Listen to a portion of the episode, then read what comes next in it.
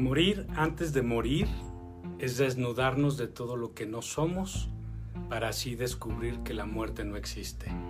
Son palabras de Eckhart Tolle del libro El poder de la hora y básicamente habla justo de irnos dando cuenta de todas las mentiras, todas las ideas de lo que nosotros creemos que somos para poder tocar no solamente lo trascendente, eso es lo más importante, que es crear esta conciencia, darnos cuenta que somos este ser creador, pero también para darnos cuenta del el personaje que nosotros cargamos, para poder reconocer quién es, para poder amarlo, pero también para poderlo transformar. Eh, creo que eh, todos siempre tenemos la oportunidad de encontrar grandes herramientas para volvernos conscientes, para poder encontrar esas, esas, esas cosas que le dan sentido a mi vida, que me hacen realmente conectar con la paz y con la felicidad. Hoy vamos a hablar de los cuatro acuerdos, un libro del doctor Miguel Ruiz que habla sobre un conocimiento ancestral de la cultura tolteca y que él lo trae en este libro que si lo han leído pues estarán de acuerdo conmigo que es maravilloso, si no, ojalá que lo puedan leer. Y este, este viaje en este libro nos habla justamente de una gran transformación, de una transformación en, el mismo, en la misma línea en la que nos habla Eckhart Tolle, de podernos ir quitando ideas, ideas, ideas de lo que somos, ideas de lo que no somos, de lo que sentimos, de lo que carecemos, de la forma en la que nosotros nos vamos definiendo.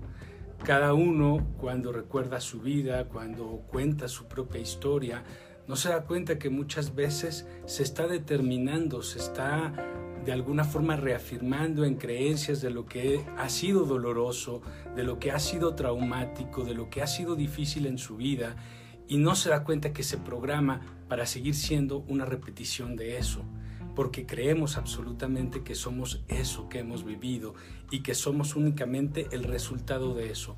Por lo tanto, es como si nosotros mismos nos cortáramos las alas, nos quitáramos la libertad y no nos diéramos cuenta que no nos estamos permitiendo el cambio y la transformación.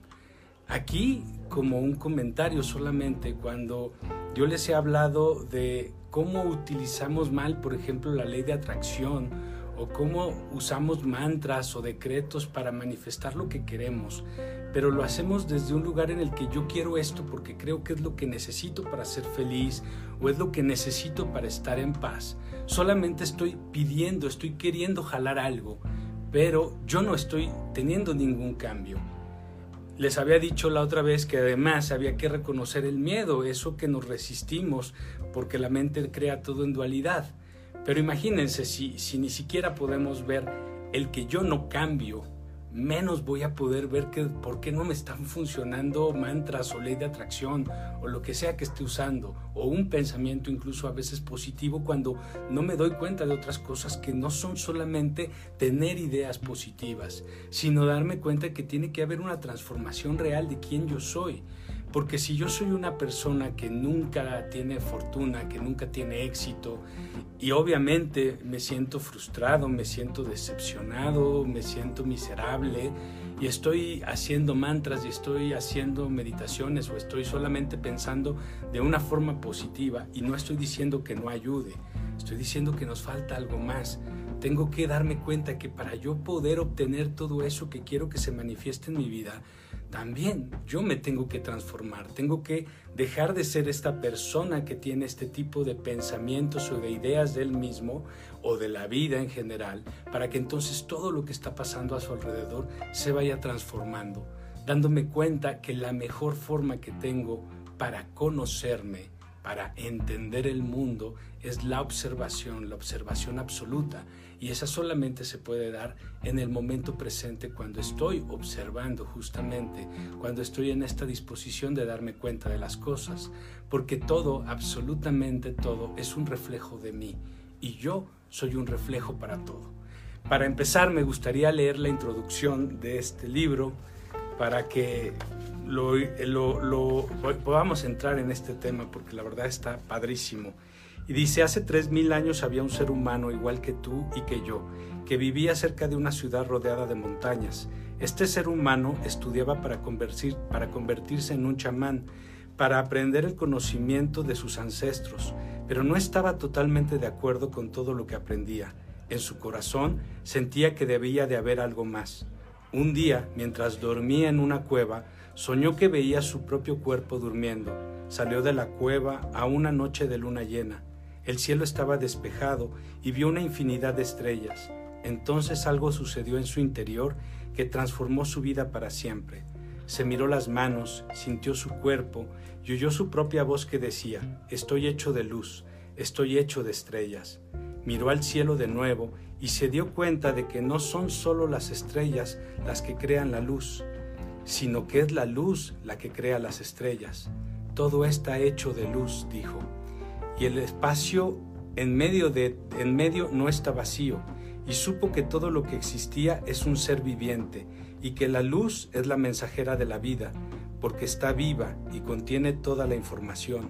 Entonces se dio cuenta de que, aunque estaba hecho de estrellas, él no era esas estrellas. Estoy en medio de las estrellas, pensó. Así que llamó a las estrellas el tonal y a la luz que había entre las estrellas el nahual, y supo que lo, supo que lo que creaba la armonía y el espacio entre ambas es la vida o el intento. Sin vida, el tonal y el nahual no existirían. La vida es la fuerza de lo absoluto, lo supremo, la creadora de todas las cosas. Esto es lo que descubrió. Todo lo que existe es una manifestación del ser viviente al que llamamos Dios. Todas las cosas son Dios y llegó a la conclusión de que la percepción humana es solo luz que percibe luz. También se dio cuenta que la materia es un espejo. Todo es un espejo que refleja luz y crea imágenes de esa luz. Y el mundo de la ilusión, el sueño, es tan solo como el humo que nos impide ver lo que realmente somos. Lo que realmente somos es puro amor, pura luz, dijo. Este descubrimiento cambió su vida. Una vez supo lo que en verdad era, miró a su alrededor y vio a otros seres humanos y el resto de la naturaleza, y le asombró lo que vio. Se vio a sí mismo en todas las cosas, en cada ser humano, en cada animal, en cada árbol, en el agua, en la lluvia, en las nubes, en la tierra, y vio que la vida mezclaba el tonal y el nahual de distintas maneras para crear millones de manifestaciones de vida. En esos instantes lo comprendió todo, se sentía entusiasmado y su corazón rebosaba de paz. Estaba impaciente por revelar a su gente lo que había descubierto, pero no había palabras para explicarlo. Intentó describirlo a los demás, pero no lo entendían. Vieron que había cambiado, que algo muy bello irradiaba de sus ojos y de su voz. Comprobaron que ya no emitía juicios sobre nada ni nadie, ya no se parecía a nadie. Él los comprendía muy bien a todos, pero a él nadie lo comprendía. Creyeron que era una encarnación de Dios. Al oírlo, él sonrió y dijo, es cierto, soy Dios. Pero ustedes también lo son. Todos somos iguales, somos imágenes de luz, somos Dios. Pero la gente seguía sin entenderlo.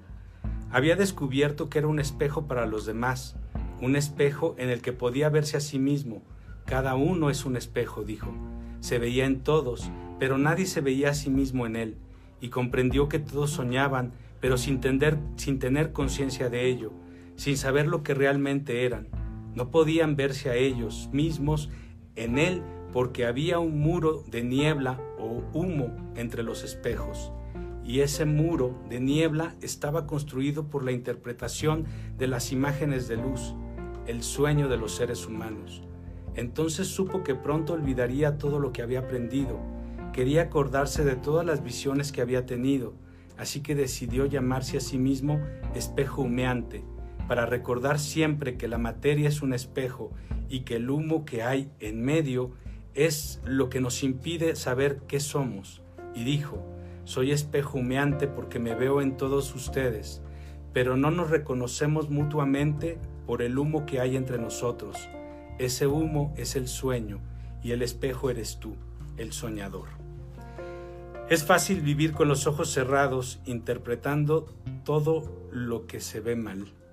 John Lennon. Bueno, pues esa es la introducción a este libro si se fijan, tiene mucho que ver con todo lo que siempre hablamos, un poco de despertar la conciencia, tiene mucho que ver incluso con conceptos científicos de lo que es el, todo, tiene que ver con filosofías y pensamientos antiguos que no solamente son de, de prehispanoamérica, sino que son de todo el mundo, porque es parte en lo que todos conectamos cuando vamos a quitarnos justamente todas las ideas de lo que no somos y podemos tocar lo trascendental. Pero estas cuatro herramientas, estos cuatro acuerdos que vienen de alguna forma a ayudarnos a darnos cuenta de nuestros demás acuerdos y nos pueden ayudar a romperlos, son los siguientes. El primer acuerdo es ser impecable con lo que dices. El segundo es no te tomes nada de forma personal. El tercero es no supongas y el, cuarto, haz siempre tu mejor esfuerzo. Vamos con el primero, aunque los cuatro forman un mismo concepto y se van a ir dando cuenta cómo uno nos lleva al otro y, todos de alguna forma es como un ciclo y es como algo que tenemos que ver en su totalidad. No podemos hacer uno sin entender otro ni realizar otro si otro no lo hacemos todo, todo es parte de una misma cosa porque toda la forma en la que nosotros podemos aplicar estos acuerdos es solo cuando estamos de verdad en el presente, cuando somos observadores y cuando queremos realmente hacer este gran cambio y nos queremos comprometer. Y ya desde ahí está puesto el cuarto paso que es haz tu mejor esfuerzo. Realmente comprométete contigo. Cuando yo leí este libro hace no sé ni cuántos años, pues lo leí, me gustó muchísimo y dije, wow, sí, qué padre. Lo reflexioné unos días y después no hice absolutamente nada con ese conocimiento. Más que de repente en algún momento decía, ah, es que no debo de suponer, ah, es que, ¿por qué me lo tomo personal? Pero, pero es algo a lo que nos tenemos que comprometer realmente a hacer. El primero es este de, eh, sea impecable con lo que dices. Primero, para poder abordar estos cuatro, estos cuatro acuerdos, en la introducción por eso es muy importante, porque habla de este espejo humeante, es decir, todo es un espejo, todo es un reflejo. ¿Qué significa? Que justo muchas veces lo que yo estoy viendo, lo que yo estoy percibiendo de afuera, no es más que un reflejo de quien yo soy. Nuestra mente es proyectiva, nuestra mente no entiende la realidad interpreta la realidad a partir de quien yo soy. Pero de la misma forma, todo lo que yo me permito expresar y decir, con la energía con la que yo lo estoy diciendo, está hablando en realidad de mí y me está determinando a mí. Es decir, cuando yo juzgo la vida de alguien más, en realidad estoy reclamando algo mío. Tal vez no lo quiero ver porque a lo mejor cuando hablo de reflejos quiere decir, ah, te molesta que aquella persona es muy libre porque tú no lo eres. Y obviamente que si nos vamos a decantar las ideas, casi siempre va a terminar siendo algo así, aunque no lo veamos. Por ejemplo, yo puedo juzgar a alguien por la forma en la que se viste, o la forma en la que se enamora, o en la forma en la que trabaja, o lo que se dedique. Y tal vez todo eso tenga que ver con esa libertad que esa persona se dio y que yo no me permito dar. Tal vez tenga que ver con otras cosas. Es solamente que nos demos cuenta de que siempre va a ser un reflejo. Es nuestra cabeza la que muchas veces nos quiere convencer de no y quiere seguirse afianzando en verdades que no son más que acuerdos previos, donde yo ya me establecí en creencias y me he quedado ahí por comodidad, por ignorancia o por simplemente creer que no puedo transformar estas ideas. Pero todas estas ideas le van dando forma a mi personalidad. Y si yo no puedo verme desde fuera, entonces voy a seguir teniendo los mismos pensamientos y por lo tanto todo lo que yo digo, de la forma en la que yo me exprese de cualquier cosa, no va a seguir siendo más que una forma en la que yo me siento en la vida y de esta forma en la que yo siento voy a interpretar absolutamente todo y posiblemente y lo más seguro es que juzgue, pelee, me victimice, quiera controlar todo lo que está afuera porque tengo una creencia de cómo debe de ser todo. Pero va también mucho más profundo que esto. Porque no nada más cuando hablamos de fíjate en lo que dices, también lo que digo tiene mucho que ver con lo que me permito pensar. Y aquí hay una parte que es importantísima y que la hablamos la última vez en cuanto al, al, al autoamarnos, ¿no? Al amarnos a nosotros mismos. que tiene que ver por qué si, si yo soy la persona más importante de, mi universo, ¿Por qué me hago terror psicológico? ¿Por qué me agredo tanto? ¿Por qué me ataco tanto? ¿Por qué me, me, jodo tanto en la cabeza?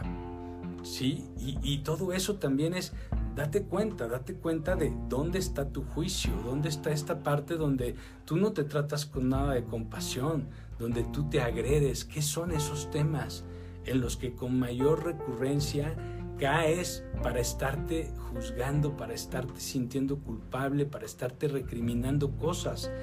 ¿Qué es lo que te dices? Te dices que no puedes, que no sabes, que no entiendes.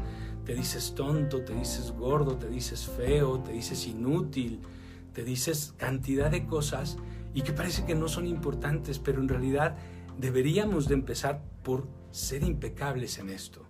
Impecable en cómo me hablo a mí, qué es lo que pienso de mí, pero darme cuenta. Eso es importante porque si no, no voy a saber en quién me tengo que transformar.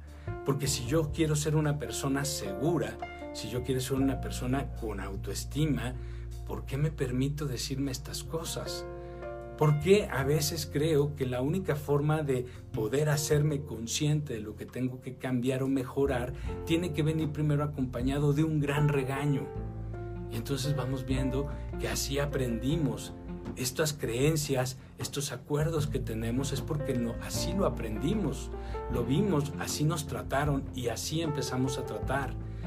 El poder rehacer nuestros acuerdos requiere de un gran valor porque es reconocer que mayormente lo que tenemos son malos aprendizajes y que tendremos que hacer consciente que repetimos estos aprendizajes y que por eso mayormente nos estamos agrediendo y que no sabemos cómo encontrar la autoestima porque ni siquiera nos damos cuenta de que repetimos estos patrones. Entonces ser impecable es cuida, cuida realmente lo que tú estás hablando, lo que estás pensando de todo y lo que estás pensando de ti, porque lo que piensas afuera también es un reflejo de lo que te duele, de lo que te agrede. Eso no tiene que ver contigo, entonces ni siquiera tendrías por qué tener un pensamiento o un juicio. ¿Cuántas veces hemos oído a personas decir, pues yo al menos fui honesto, yo dije lo que pensaba? Y lo que hacen es destruir, es crear caos, a veces hacia ellos mismos. Y la defensa es, es que esto es lo que yo pienso y yo soy honesto con lo que yo pienso.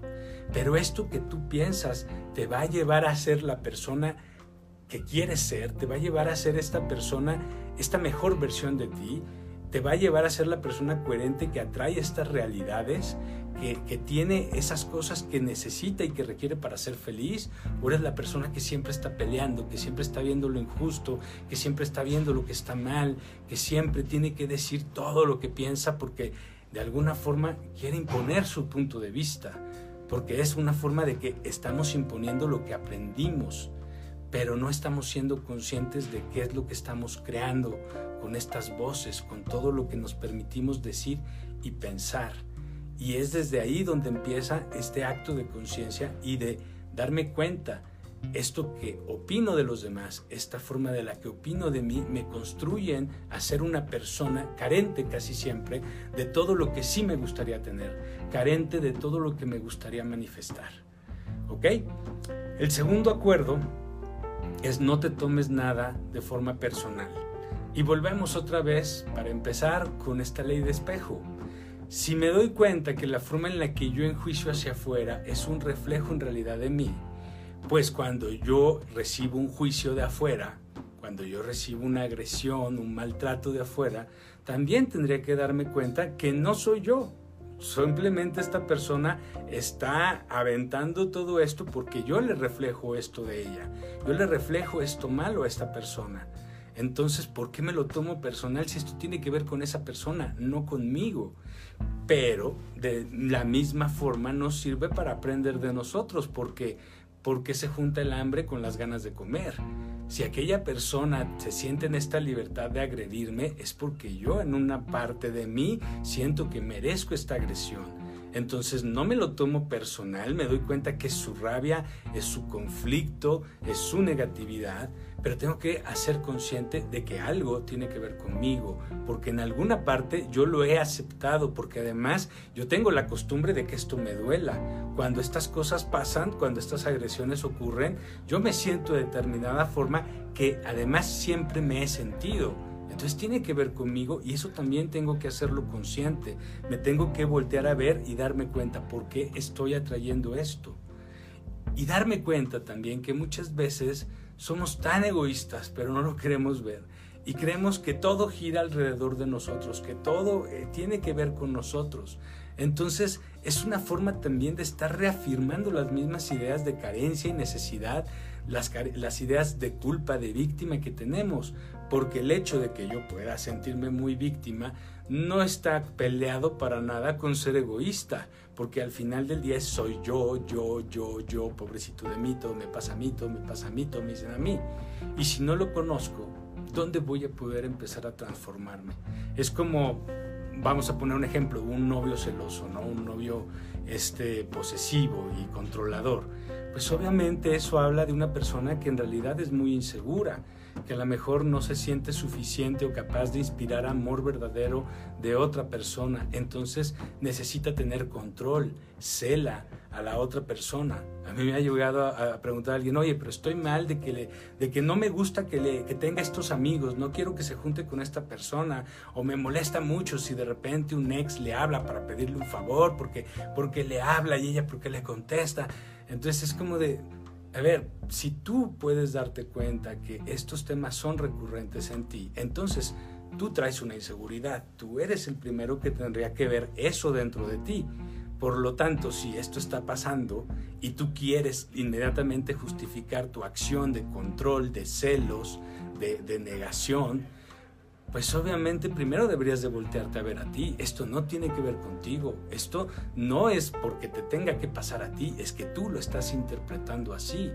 Y curioso, ¿en quién te quieres transformar? ¿Quién quieres ser? ¿Quieres ser realmente el novio impecable, maravilloso, que es capaz de, de comprender y tener confianza? Porque al final del día quieres ser esta persona fregona, quieres ser chingón, quieres sentirte bien entonces, ¿cómo te vas a dejar de sentir bien? Digo, dejar de sentir mal, pues empezando también a tener actitudes de esa persona en la que te quieres convertir. Entonces, no tendrías ni por qué opinar, pero si te piden tu opinión, tendría que ser algo así como de haz lo que tú quieras.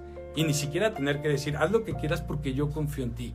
No, eso es seguir dándole a tu, a tu, a tu ego y a tu dolor es yo confío en ti y no tengo que pensar nada y no tengo que prohibir nada. Y eso me convertiría realmente en ese novio impecable. Y por esto de impecable, qué bueno que me acordé porque era parte de ser impecable con lo que dices.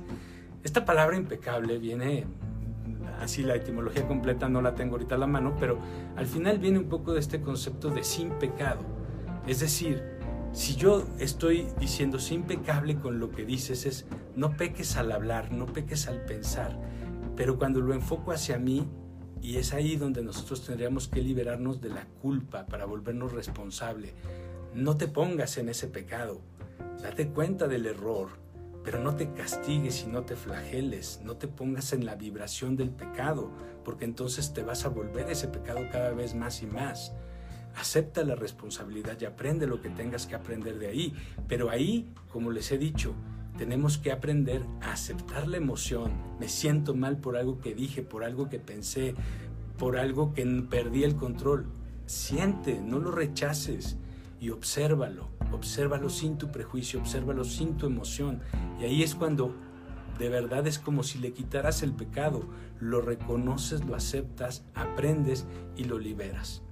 ¿Ok? Vamos con el tercer acuerdo. El tercer acuerdo sería no supongas. Y este, wow, pues, ¿qué les puedo decir? Justamente hemos hablado mucho en las últimas sesiones y me gustaría repetir un ejemplo que ya les puse, pero porque de verdad me parece eh, maravilloso para poder entender este de no supongas. Porque obviamente no nada más es esta parte en la que si todos somos reflejos, ¿no? Entonces yo estoy suponiendo que algo malo va a pasar, que algo no va a salir bien, que algo va a salir eh, chueco y se va a caer y se va a romper y me voy a sentir mal aparte de todo eso, que es como, date cuenta cómo tú siempre estás pensando lo peor, ¿no? Siempre estás como en una negatividad, justamente. Pero esta negatividad viene de porque tú no te sientes suficiente, porque tú no sientes que estás en ese camino correcto para que eso pase o para que no pase nada malo. Y todo esto viene justo porque siempre estoy en en, tomarme las cosas personal, en no ser impecable, en lo que digo, en lo que pienso, porque nunca estoy presente. Y este de no supongas tiene esa raíz muy profunda de está presente y date cuenta qué energía es con la que tú te llenas. Les decía este ejemplo de que me ha pasado muchas veces, ¿no? Algunas en terapia, otras en algún curso.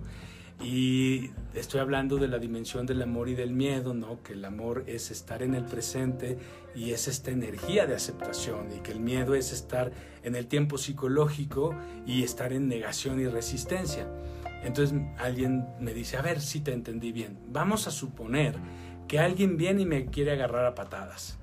Según tú y lo que me estás diciendo, pues yo tengo que aceptar, ¿no? O sea, que me van a agarrar a patadas, pues que me agarren a patadas, porque eso sería estar en amor. No voy a poner ninguna resistencia. Y obviamente la pregunta va con toda una gran intención, no es así una pregunta completamente sarcástica. Y la respuesta, pues creo que le sorprendía y le sorprende siempre que la doy, es sí, pues sí, tendrías que aceptar. Inmediatamente en ese momento pues es así de, no, a ver, espérate, pero entonces no me tengo que defender, no me tengo que cuidar, no tengo que poner límites, o sea, tengo que aceptar simplemente que me golpeen y ya. Y, es de, a ver, espera, esa es una suposición, tú hiciste una suposición. En este momento nadie te está pateando, en este momento nada está pasando, en este momento es una suposición. Y como suposición se acepta estoy pensando todo lo que no me puede salir bien, todo lo que me da miedo no lograr y estoy peleando con eso. Acepta. Simplemente no quieras pelear en el pensamiento, no quieras encontrar las formas de ganar. Suéltalo, acéptalo, deja de pelear. Recuerda, aceptar es deja de pelear. En ese momento ese pensamiento se va y tú te quedas en una vibración de tranquilidad si tú tratas de ver de qué forma vas a evitar que te vengan a, patear o que te salgan mal las cosas o cómo puedes controlar que todo esté bien, lo único que vas a hacer es perder tiempo, 5, 10, 20 minutos pensando en todas esas posibilidades y todo ese tiempo vas a estar en una frecuencia de miedo porque vas a estar en resistencia y ni siquiera sabes si eso va a pasar o no. ¿Sí? Solo estás en una suposición. Entonces, cuando tú te des cuenta de que la mayor parte del tiempo las emociones que tú sientes vienen de suposiciones y no vienen de la realidad, te das cuenta de que solamente estás en tu cabeza creando universos de terror para ti y no estás conectado con la realidad. La realidad es más benévola de lo que tu mente la puede concebir. Entonces también ahí te das cuenta de que no, no tienes que sentir tanto, no tienes que vivir tanto en el drama. Las emociones provienen del mundo real y cuando estás conectado con este mundo real aparece la intuición, que es esta emoción que te dice, oye, cuidado, y entonces sabes que ahí sí tienes que tener cuidado. Y entonces las personas, algunas, ¿no? Después de esta explicación, de todos nos dicen, ok, no supongamos, imaginemos que ya está pasando y que alguien me está pateando, ¿qué debo de hacer? Y es, sigue siendo una suposición, pero bueno, vamos a ver. En el presente simplemente puedes hacer lo que puedes hacer, con las herramientas que tienes en ese momento, con lo que sabes en ese momento. Y lo único que vas a poder hacer es lo que puedes hacer. En ese momento estás listo hasta donde puedes estar listo. No puedes tampoco hacer más de eso. Y eso nos lleva un poquito ya a tocar, haz tu mejor esfuerzo. Casi como siempre hemos dicho, es el camino de en medio. No tienes que hacer de más, pero no tienes que hacer de, de menos. Tienes que hacer lo justo, tienes que estar en el punto justo. Y para eso también hay que estar presente. ¿Y cómo vas a reaccionar en ese presente? No lo sé. Eso lo vas a descubrir allí. Pero también otra cosa que es cierto es que si yo mayormente estoy habitando una vibración que me conecta al amor porque no estoy en estas suposiciones, no estoy en mi victimismo tomándomelo todo palabras, de todo, de pelear con todo, ¿por qué me va a venir a... Es decir, ¿por qué me va a pasar algo malo? si todo se atrae por resonancia, todo se trae precisamente por la frecuencia en la que yo estoy. Y entonces todo se vuelve causa y efecto. Y ahí es donde les digo que se redondea toda la idea, porque en esto de, de haz tu mejor esfuerzo, también tiene que ver un poco con cómo muchos entramos a esta espiritualidad tratando de aprender cómo manifestar cosas. ¿No? ¿Cómo puedo hacer para que las cosas me salgan mejor? Y, a veces es como si solamente quisiéramos extender la mano y sí, bueno, voy a hacer mantras, voy a hacer meditaciones, voy a tener un pensamiento positivo para que me venga todo facilito. Y se me olvida que tiene que haber mucho de mi energía para poder crear. Pero también es darme cuenta que cuando yo estoy presente, sé lo que puedo hacer en el presente, sé hasta dónde puedo hacer esto, hasta dónde le voy a dar mi energía y hasta dónde no, hasta dónde sé cuándo es tiempo de sembrar y cuándo es tiempo de cosechar. Voy conectándome con la vida porque voy saliendo de la suposición de mi mente cuando nosotros hacemos de más es porque estamos tan conectados a la cabeza, queriendo controlar el futuro, que entonces tengo que, tengo que llevarme al límite todo el tiempo. Y me voy llevando al límite no nada más en lo que quiero hacer para que las cosas se den, sino en todas mis emociones. Porque me voy llevando siempre a sistemas de alerta donde estoy en una vibración de resistencia, sea como sea.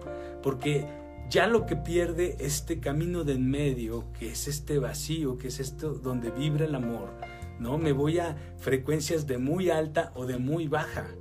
Y entonces nunca puedo atraer realmente esta sensación de equilibrio, esta, esta sensación de paz.